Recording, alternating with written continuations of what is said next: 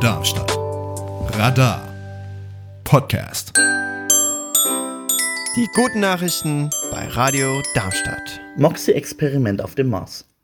Der NASA-Rover Perseverance hat mit dem Moxie-Instrument Sauerstoff auf dem Mars produziert. Ein größeres Instrument könnte sogar Habitate versorgen. Ob Elon Musk mit seinem Raubfahrtunternehmen SpaceX, die US-Raumfahrtbehörde NASA, die Vereinigten Arabischen Emirate oder andere Nationen, Behörden oder Firmen. Sie alle planen Kolonien auf dem Mars. Damit dies möglich ist, müssen dort lebensfreundliche Bedingungen geschaffen werden. Nicht für den gesamten Planeten, aber für die Habitate, in denen irgendwann Menschen leben sollen. Dafür hat die NASA ein Experiment zur Sauerstofferzeugung auf dem Mars durchgeführt und vor kurzem beendet. Mit dem mikrowellengroßen Gerät namens MOXIE, kurz für Mars Oxygen in Situ Resource Utilization Experiment, konnte der Mars Rover Perseverance Sauerstoff auf dem roten Planeten erzeugen. Das Experiment wurde vor mehr als zwei Jahren gestartet. Einige Monate nachdem der Rover auf dem Mars gelandet war. Seitdem hat MOXIE nach Angaben der NASA 122 Gramm Sauerstoff erzeugt, was der Atemluft eines kleinen Hundes in 10 Stunden entspricht. Mit dem Gerät lässt sich ein Teil des reichlich vorhandenen Kohlendioxids in der Marsatmosphäre in Sauerstoff umwandeln.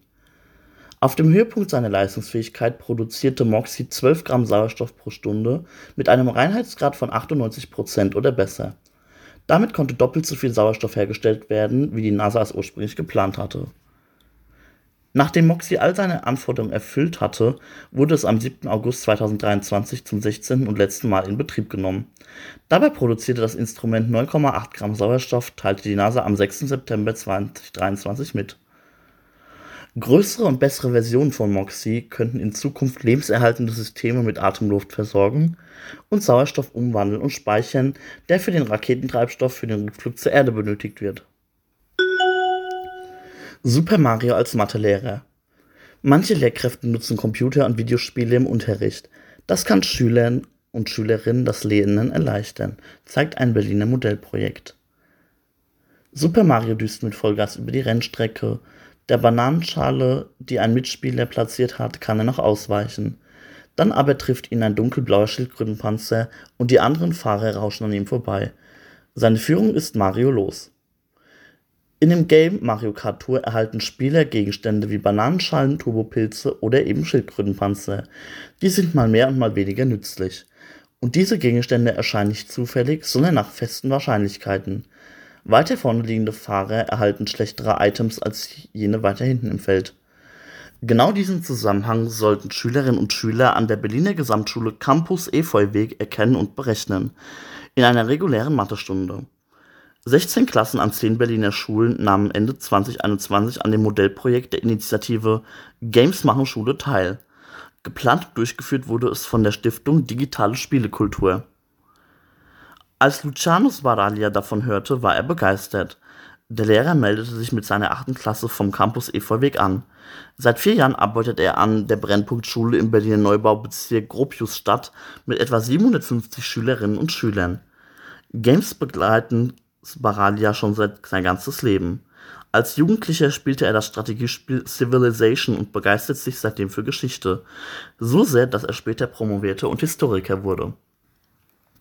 Nun unterrichtet er als Quereinsteiger die Fächer Geschichte und Mathematik. Games sollten Teil des Unterrichts werden, findet Sbaraglia. Sie sind ein Kulturgut wie Bücher und Filme, werden aber leider noch nicht überall akzeptiert. Als Teil der Lebenswelt von Schülerinnen und Schülern sollte man sie auch im Unterricht abbilden. Im Kollegium wurde das Projekt laut Spadalia intensiv besprochen, es gab keine Widerstände dagegen. Also setzten Spadalia und andere Lehrer für acht Schulstunden Games im Mathe- und Geschichtsunterricht ein. In Geschichte etwa nutzten sie das Strategiespiel Brass, das auf einem Brettspiel basiert.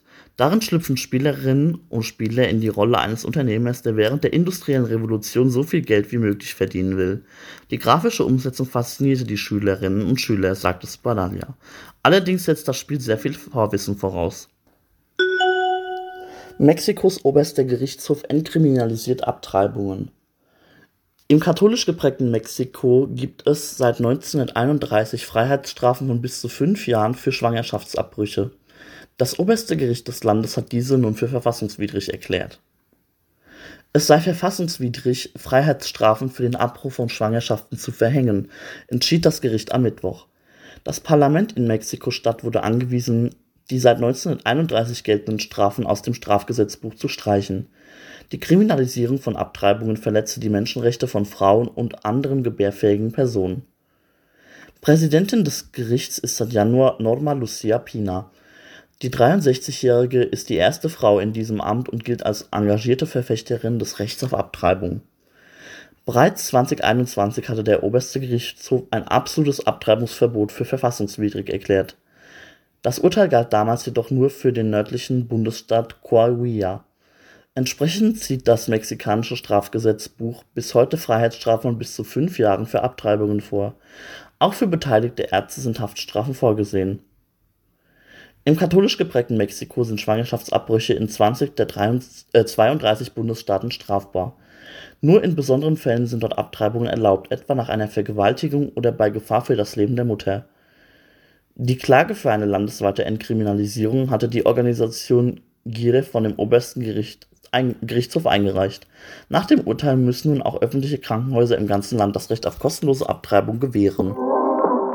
Das waren die guten Nachrichten für diese Woche. Sprecher und Redaktion war Louis Stenger. Die guten Nachrichten sind Teil der Sendung Matratzenhorchdienst. Jeden Mittwoch 23 Uhr auf Radio Darmstadt. Mehr Informationen zum Sender finden Sie unter radiodarmstadt.de. Die guten Nachrichten sind eine Produktion von Radar e.V. Neue Folgen gibt es jeden Donnerstag überall, wo es Podcasts gibt.